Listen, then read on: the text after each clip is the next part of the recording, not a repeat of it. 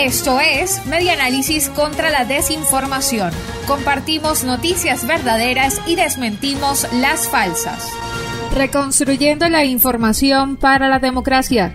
Venezolanos necesitaron casi 13 dólares diarios para la comida en octubre.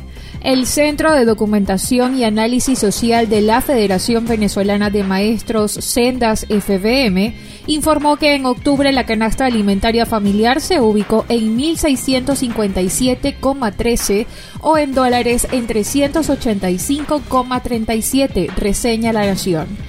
La variación fue de 57,33 dólares y 246,53 en bolívares, en total un aumento del 17,5%.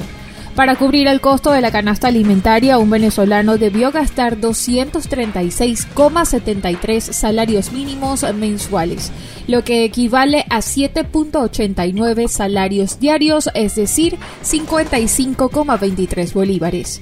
Al cambio en dólares debería contar en octubre con 12,84 dólares por día para la compra de alimentos. Los rubros con mayor incremento el mes pasado fueron los cereales y grupos derivados, carnes y sus preparados, lácteos y huevos, así como frutas y hortalizas con un salto de 30,7% en los precios. Esto fue Media Análisis contra la Desinformación.